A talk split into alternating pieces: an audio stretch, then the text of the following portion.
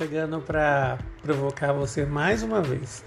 No programa de hoje eu quero falar sobre as não curtidas. Já reparou que tem uma foto que você coloca lá nos seus status, nos seus stories, e aí ela tem 300 visualizações, 600 visualizações, e aí essa mesma foto que você coloca no feed tem 10 curtidas. Às vezes eu me pego pensando nisso. Qual que é a leitura de, de, desse cenário? As pessoas só querem olhar o que está lá nos status, nos stories, mas não quer validar isso, chancelar que elas curtiram aquilo, ou só uma mera uh, espiadinha, como diria Pedro Bial.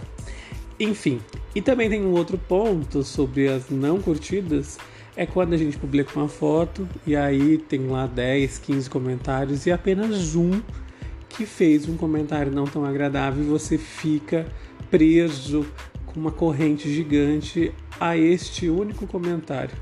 Às vezes a gente precisa fazer esse exercício de inteligência emocional e tentar entender o que motivou essa pessoa a fazer esse comentário não tão agradável.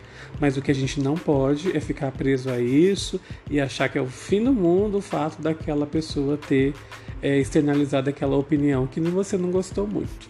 A vida, infelizmente, tem dessas coisas e a gente precisa seguir. Falando em seguir, eu tenho tanta coisa para refletir com vocês aqui.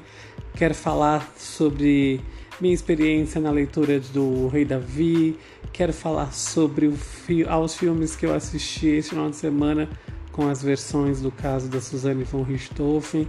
Aliás, Carlos Dias arrasou na interpretação. Quero falar de Drauzio Varela e também quero falar de tantas outras coisas, mas isso é um papo para outro podcast e eu espero vocês lá. Eu estou na correria, vocês já notaram para quem me acompanha nas redes sociais. Mas seguimos o baile. Um beijo, um queijo até o próximo.